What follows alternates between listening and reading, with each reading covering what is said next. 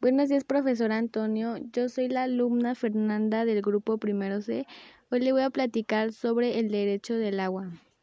Bueno, pues el derecho al agua abarca, por lo tanto, el acceso al agua necesaria para mantener la vida y salud y para satisfacer las necesidades básicas y no confiere a las personas el derecho a una cantidad ilimitada de agua. El agua para el uso personal y doméstico debe ser saludable y aceptable. El presente artículo establece una aproximación sobre el reconocimiento del derecho humano al agua en los instrumentos internacionales. Indica con una aclaración conceptual para entrar al análisis de la génesis de este derecho.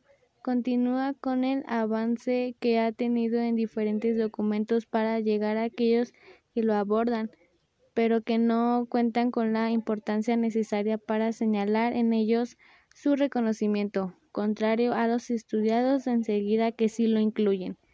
Muchas gracias por su atención. Esto sería todo de mi parte.